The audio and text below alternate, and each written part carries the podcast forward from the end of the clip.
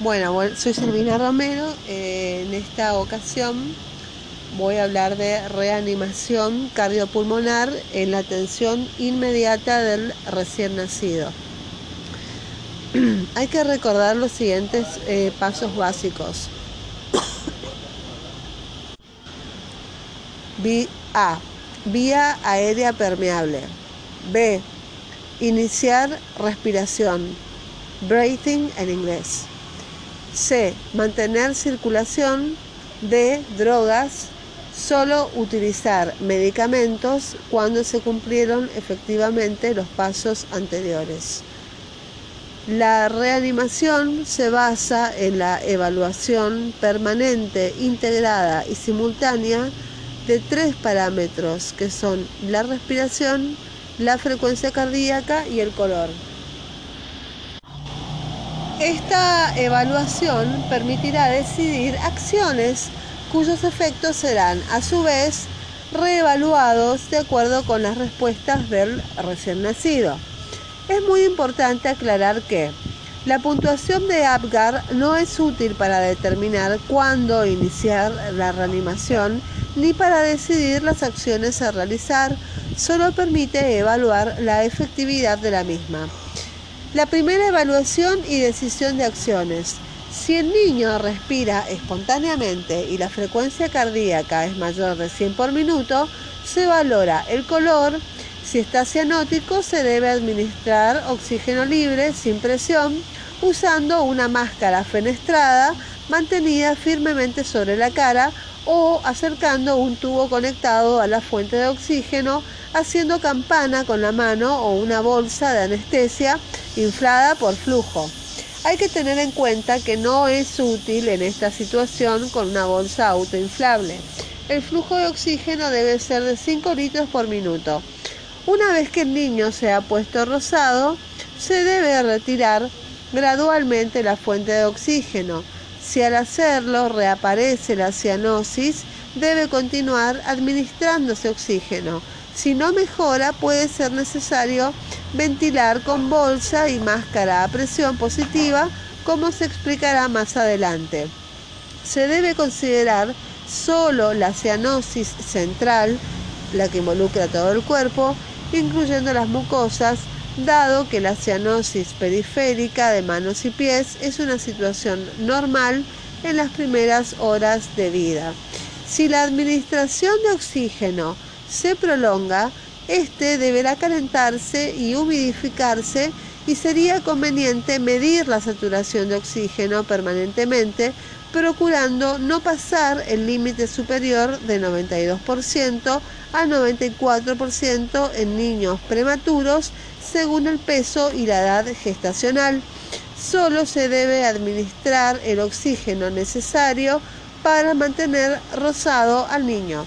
Si el niño no respira o la frecuencia cardíaca es menor de 100 por minuto, se debe proceder a ventilar con presión positiva con bolsa y máscara. La ventilación a presión positiva con bolsa y máscara. La ventilación con bolsa y máscara realizada con material apropiado y buen entrenamiento resuelve la mayoría de las situaciones de depresión neonatal. Su única contraindicación es la sospecha de una hernia diafragmática por abdomen excavado, falta de entrada de aire en un hemitórax, desviación a la derecha de latidos cardíacos, dificultad respiratoria, etc. El tipo de bolsas que se utilizan en reanimación neonatal son la 1 es la inflada por flujo anestesia con anestesia, que es una bolsa de reanimación neonatal inflada por flujo. Aquí se ve la figura. Y las ventajas que ofrece es que provee el oxígeno al 100%, tiene buen sello, un determinado, determinado fácilmente, percepción de la rigidez pulmonar y puede utilizarse para proveer flujo libre de oxígeno.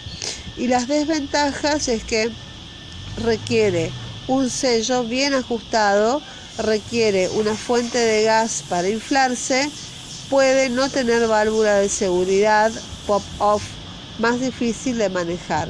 Después tenemos el segundo mecanismo que es el autoinflable, que es una bolsa autoinflable y las ventajas de esta es que es autoinflado, aún sin fuente de gas comprimido, hay una válvula de liberación de presión, es más fácil de manejar y las desventajas es que se inflará aún sin un buen sello, requiere reservorio, no es útil para proveer flujo libre de oxígeno a través de la máscara. Todas las bolsas deben tener por lo menos un elemento de seguridad para prevenir la presión excesiva, como manómetro de presión o válvula de liberación de presión. Las bolsas autoinflables deben contar con reservorio de oxígeno para lograr una concentración de oxígeno del 90 al 100%, que es lo que se debe utilizar en una reanimación. Teniendo en cuenta que es el factor más importante para la reanimación es la insuflación pulmonar y los posibles riesgos del oxígeno, se están llevando a cabo estudios clínicos multicéntricos para determinar si es igualmente efectivo utilizar aire ambiental en la reanimación neonatal y en el caso excepcional de no disponerse de una fuente de oxígeno, la reanimación neonatal puede realizarse con aire ambiente. La bolsa debe estar conectada con la fuente de oxígeno que se regula con un flujo de 5 litros por minuto es importante familiarizarse con el uso de la bolsa de reanimación de reanimación disponible en su institución. Con respecto a las máscaras, la máscara adecuada debe cubrir el mentón, la boca y la nariz del recién nacido. Hay que acordarse de que un sello perfecto entre la máscara y la cara del recién nacido es básicamente para obtener una ventilación efectiva. La máscara debe ser de un tamaño que permita cubrir la boca y la nariz, pero no los ojos del niño. Antes de iniciar la ventilación con bolsa, hay que seleccionar una máscara de tamaño apropiado, liberar la vía aérea, posicionar la cabeza del recién nacido, colocarse al lado o en la cabecera del bebé y una vez conectada a la, la máscara a la bolsa, se la debe aplicar firmemente contra la cara con los dedos pulgar e índice, colocando el dedo medio o anular a nivel de la cara inferior de la mandíbula, a la vez que se tracciona suavemente de esta hacia atrás y arriba. Se debe verificar que la cabeza del niño se mantenga en la posición correcta o sea ligeramente hiperextendida y de esta manera se logrará el cierre hermético, ajuste o sellado de la máscara a la cara. Con la mano hábil se comienza a bolsear a una frecuencia de 40 a 60 por minuto. Esto se logra haciendo un bolseo y contando 2, 3 bolseo, 2, 3, etc. La fuerza de compresión de la bolsa. Hay que valorar según la percepción de elevación y descenso del tórax, los sonidos respiratorios bilaterales, la mejoría del color y de la frecuencia cardíaca. El bolseo es adecuado si se logra expandir el tórax, auscultar la entrada bilateral de aire. Si el tórax no expande con bolseo, puede deberse a un ajuste inadecuado de la máscara, un bloqueo de la vía aérea con secreciones, flexión de la cabeza y malformaciones, bolsa y o máscara inadecuada o desconectada y poca presión. Las acciones que corresponden serán de corregir la posición de la cabeza, aspirar boca y nariz si es necesario, reaplicar la máscara sobre la cara, revisar conexiones e integridad de bolsa y máscara y aumentar la presión inspiratoria. Si el bolseo se prolonga más de dos minutos, debe colocarse una sonda orogástrica, pues la distensión del estómago producirá presión sobre el diafragma, disminuyendo la capacidad pulmonar y además el riesgo de aspiración por vómitos y distensión abdominal. La ventilación con bolsa y máscara debe realizarse durante 30 segundos y entonces se debe evaluar la frecuencia cardíaca. Si la frecuencia cardíaca es mayor a 100 por minuto, hay que suspender gradualmente. Se interrumpe el bolseo, se observa la respiración y si es espontánea y sostenida se valora el color. Si es cianótico se procede como se explicó anteriormente y si es rosado se observa y valora. Si el niño está en condiciones se lo lleva a la madre para realizar interacción con ella. Luego se continuará con los procedimientos de rutina. Si la frecuencia cardíaca está por debajo de 100 por minuto, se debe seguir ventilando. Si es menos de 60 por minuto, seguir ventilando y agregar masaje cardíaco. Con respecto al masaje cardíaco, está indicado si después de 30 segundos de ventilación con presión positiva con oxígeno al 100%, la frecuencia cardíaca sigue siendo de menos de 60 por minuto. El masaje cardíaco puede interferir con la ventilación y no debe iniciarse hasta que se haya establecido una adecuada ventilación. Esto tiene como finalidad asegurar un flujo circulatorio eficaz, lo que no se logra con, frecuencias cardíacas muy, eh, con frecuencias cardíacas muy bajas. Consiste en realizar compresiones rítmicas del esternón que llevan el corazón contra la columna vertebral, aumentan la presión intratorácica e impulsan la sangre a órganos vitales. El masaje cardíaco debe siempre acompañarse de ventilación con bolsa y máscara con oxígeno al 100% y por lo tanto es necesario un segundo operador. Son necesarias dos personas. Existen dos técnicas para realizarlo. La preferible es utilizar los dos pulgares, uno sobre el otro lado del esternón, rodeando el tórax del neonato con ambas manos teniendo la precaución de no comprimirlo con las mismas. Si las manos del operador son pequeñas, se puede usar el otro método que consiste en utilizar los dedos índice y medio de la mano hábil colocados en forma perpendicular al esternón y la otra mano detrás de la columna del niño. No deben colocarse los dedos en forma inclinada porque la presión se ejercerá no solo sobre el corazón, sino que además sobre los pulmones. No deben retirarse los dedos de su posición al descomprimir. El masaje se realiza sobre el esternón, donde éste corta la línea que une las dos manillas, manilas, deprimiéndolo un tercio del diámetro antero-posterior del tórax. Se deben alternar un bolseo de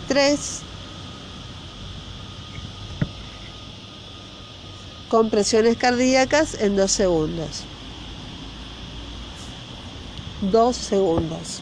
De esta manera se logran 30 respiraciones y 90 compresiones por minuto. Para evaluar la efectividad del masaje, se deben controlar cada 30 segundos los pulsos femorales o carotidios. Una vez que la frecuencia cardíaca es mayor de 60 por minuto, debe interrumpirse el masaje.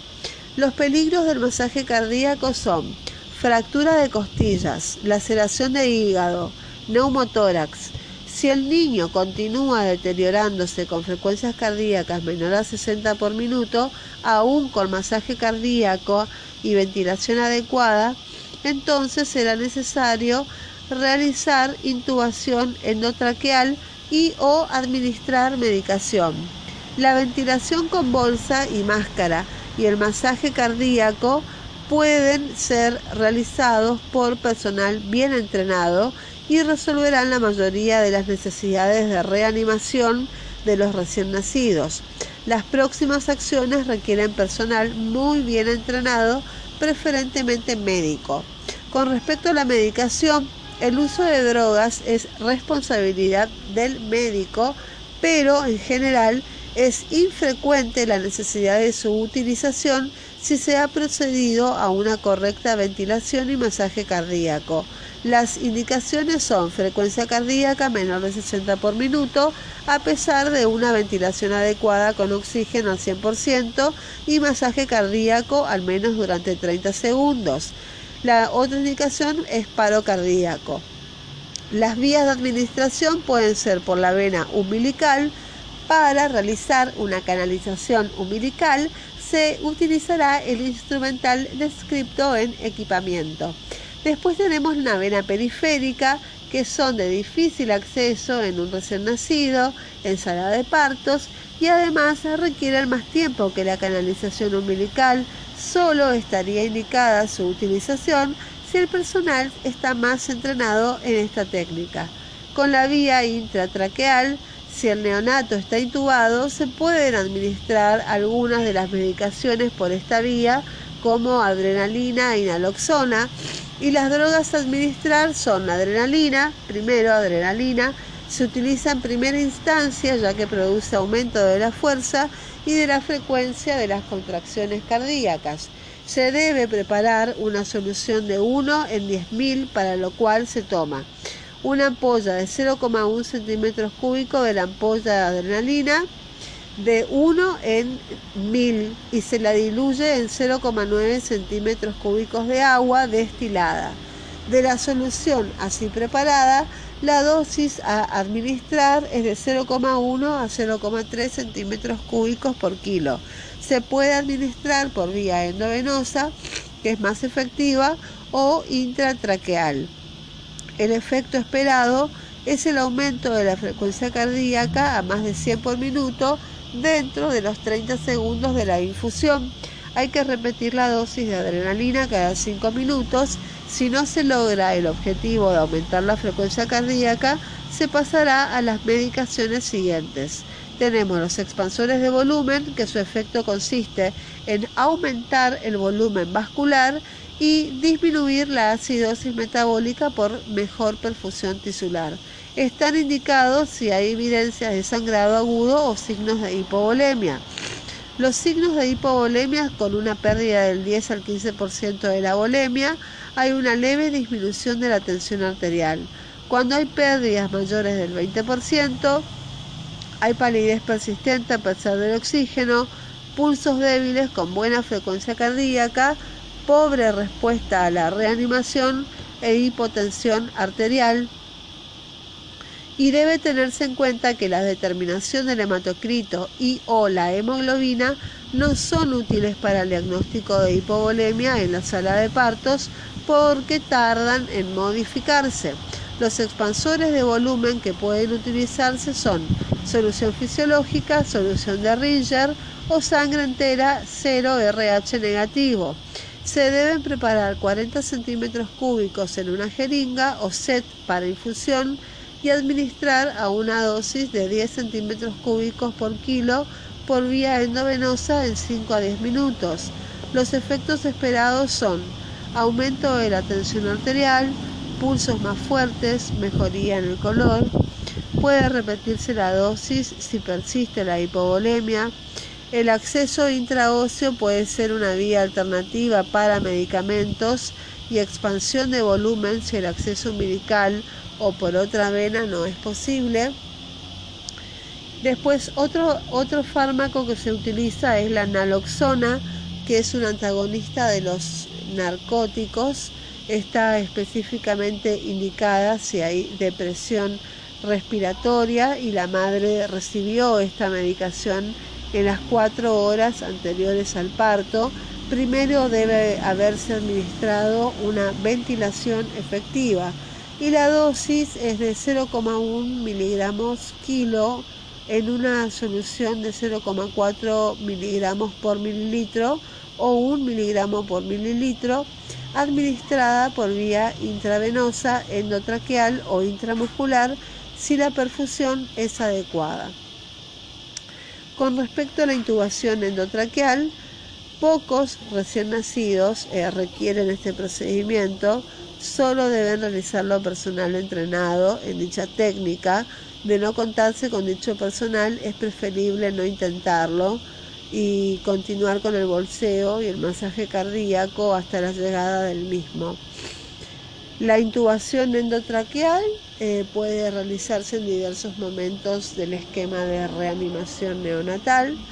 Tenemos un laringoscopio para preparar el laringoscopio. Hay que seleccionar la hoja correcta y colocarla, hay que revisar la luz y reemplazar las pilas si hace falta.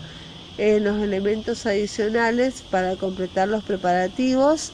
Hay que cortar la tela adhesiva para la fijación, preparar el equipo de aspiración y una presión máxima de aspiración de 100 milímetros de mercurio. Está indicada solo si fracasa la ventilación correcta con bolsa y máscara y el masaje cardíaco y se han corregido em, a todos los errores posibles que pueden llevar a una ventilación inefectiva, que es un ajuste incorrecto, mala posición de la cabeza, etc. Se sospecha hernia diafragmática y el niño requiere reanimación. Se requiere aspiración endotraqueal como en presencia de líquido amniótico meconial en un recién nacido deprimido. Se requiere ventilación cuando hay presión positiva por tiempo prolongado. Y los pasos a seguir son conseguir y preparar el material, el tubo endotraqueal, elegir el tamaño del tubo endotraqueal apropiado basándose en, el peso del niño o su edad gestacional.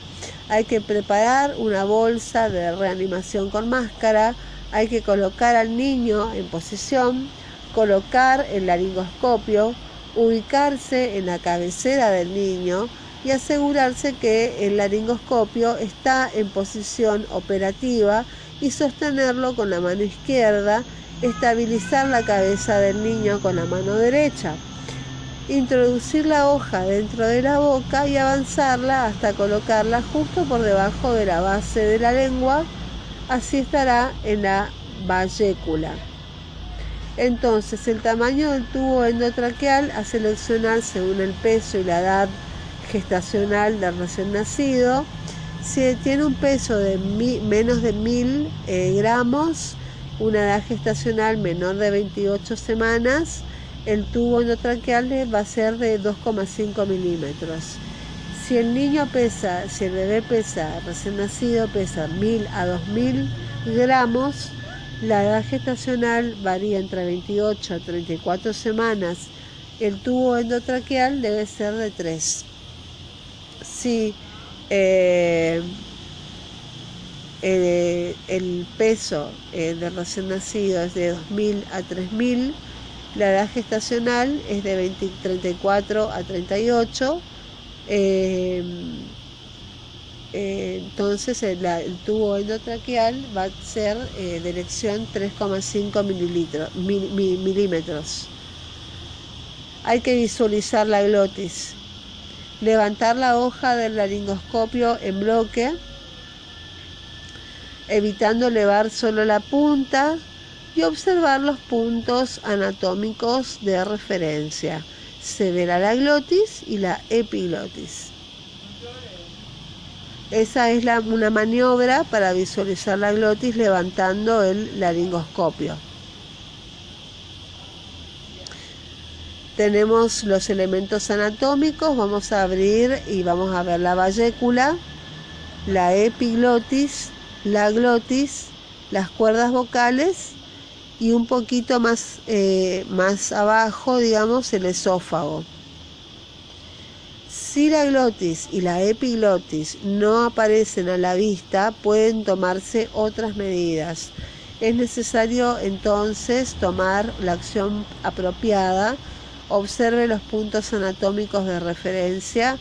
Eh, ve usted si la hoja está demasiado introducida, no muy introducida o desplazada hacia un lado, tomar las acciones correctivas necesarias. Si la glotis está obstruida por secreciones, aspírelas. Si la hoja está correctamente colocada pero no ve la abertura glótica o se ve solamente la porción posterior, aplicar presión en la tráquea para bajarla o elevar la rama del laringoscopio arriba, colocar el tubo endotraqueal, al visualizar la glotis, introducir el tubo endotraqueal por el lado derecho de la boca dentro de la abertura glótica. Introducir la punta del tubo endotraqueal, verificar la posición del tubo endotraqueal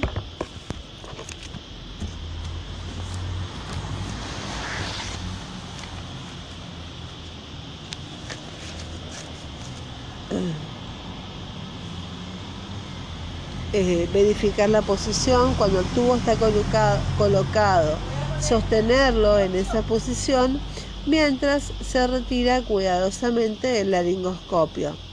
Luego, colocar una bolsa de reanimación al conector del tubo endotraqueal y ventilar al niño. Se necesita una segunda persona para auscultar a ambos lados del tórax y sobre el estómago. Hay que observar el tórax y el abdomen. Si el tubo está correctamente colocado, se verá que con la ventilación el tórax se eleva ligeramente y no se produce distensión gástrica. Con respecto,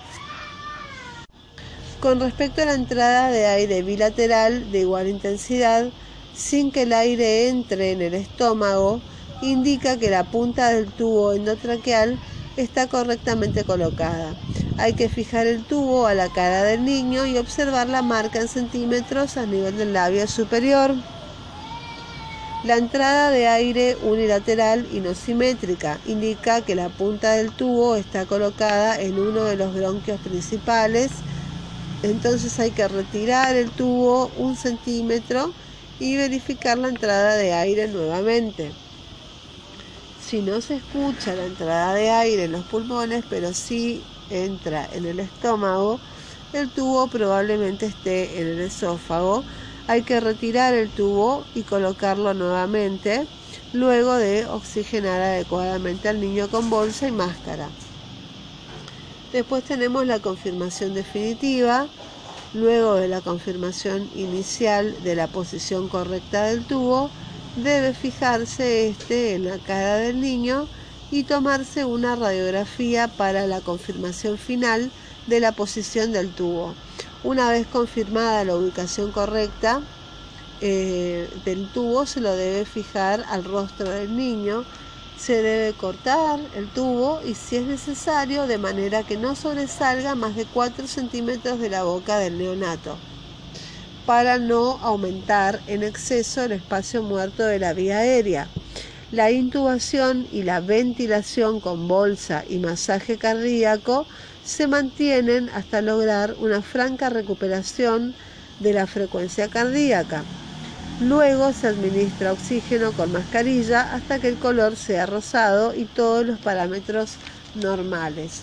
Con respecto a las complicaciones en la intubación, que vaya hipoxia, que haya bradicardia, que se produzca un neumotórax, que se una contusiones o laceraciones en la boca, laringe, etc. Eh, perforación del esófago o tráquea e infección posterior.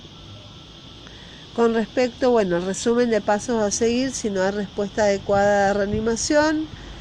El algoritmo es, eh, si está en apnea y con frecuencia cardíaca menor a 100, suministrar ventilación positiva. Si la frecuencia cardíaca es menor a 60, suministrar ventilación a presión positiva y administrar masaje cardíaca, cardíaco. Si sigue siendo menor de 60, administrar adrenalina. Si sigue siendo menor a 60, comprobar la efectividad de la adrenalina eh, y comprobar la efectividad de la ventilación, del masaje cardíaco, de la intubación endotraqueal de la administración de adrenalina y considerar la posibilidad de hipovolemia, acidosis metabólica severa. Cuando la frecuencia cardíaca es menor a 60 y hay cianosis persistente o falla para ventilar o hay frecuencia cardíaca ausente, hay que considerar la depresión respiratoria neuromuscular, una malformación de la vía aérea, problemas pulmonares como neumotórax, hernia diafragmática, enfermedad cardíaca congénita y considerar discontinuar la reanimación.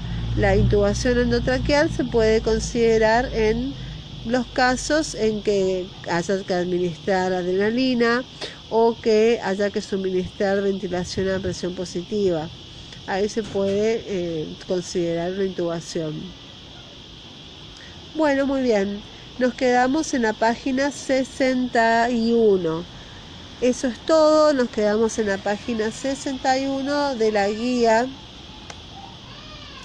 Seguiremos en el próximo capítulo. Muchísimas gracias por su atención, que tengan una excelente jornada.